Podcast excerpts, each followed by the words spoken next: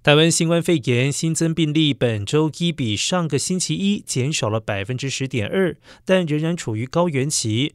部分的专家估计，十一月二十一号起单日新增个案可降到万例以下。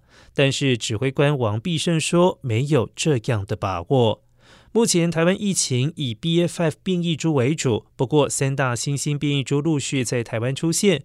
医疗应变组副组长罗义军表示，BF7。BQ.1.1、XBB 这三种新变异株具有传播力增加、免疫逃脱导致疫苗保护下降，以及单株抗体需要更新才能够应应等三大特点。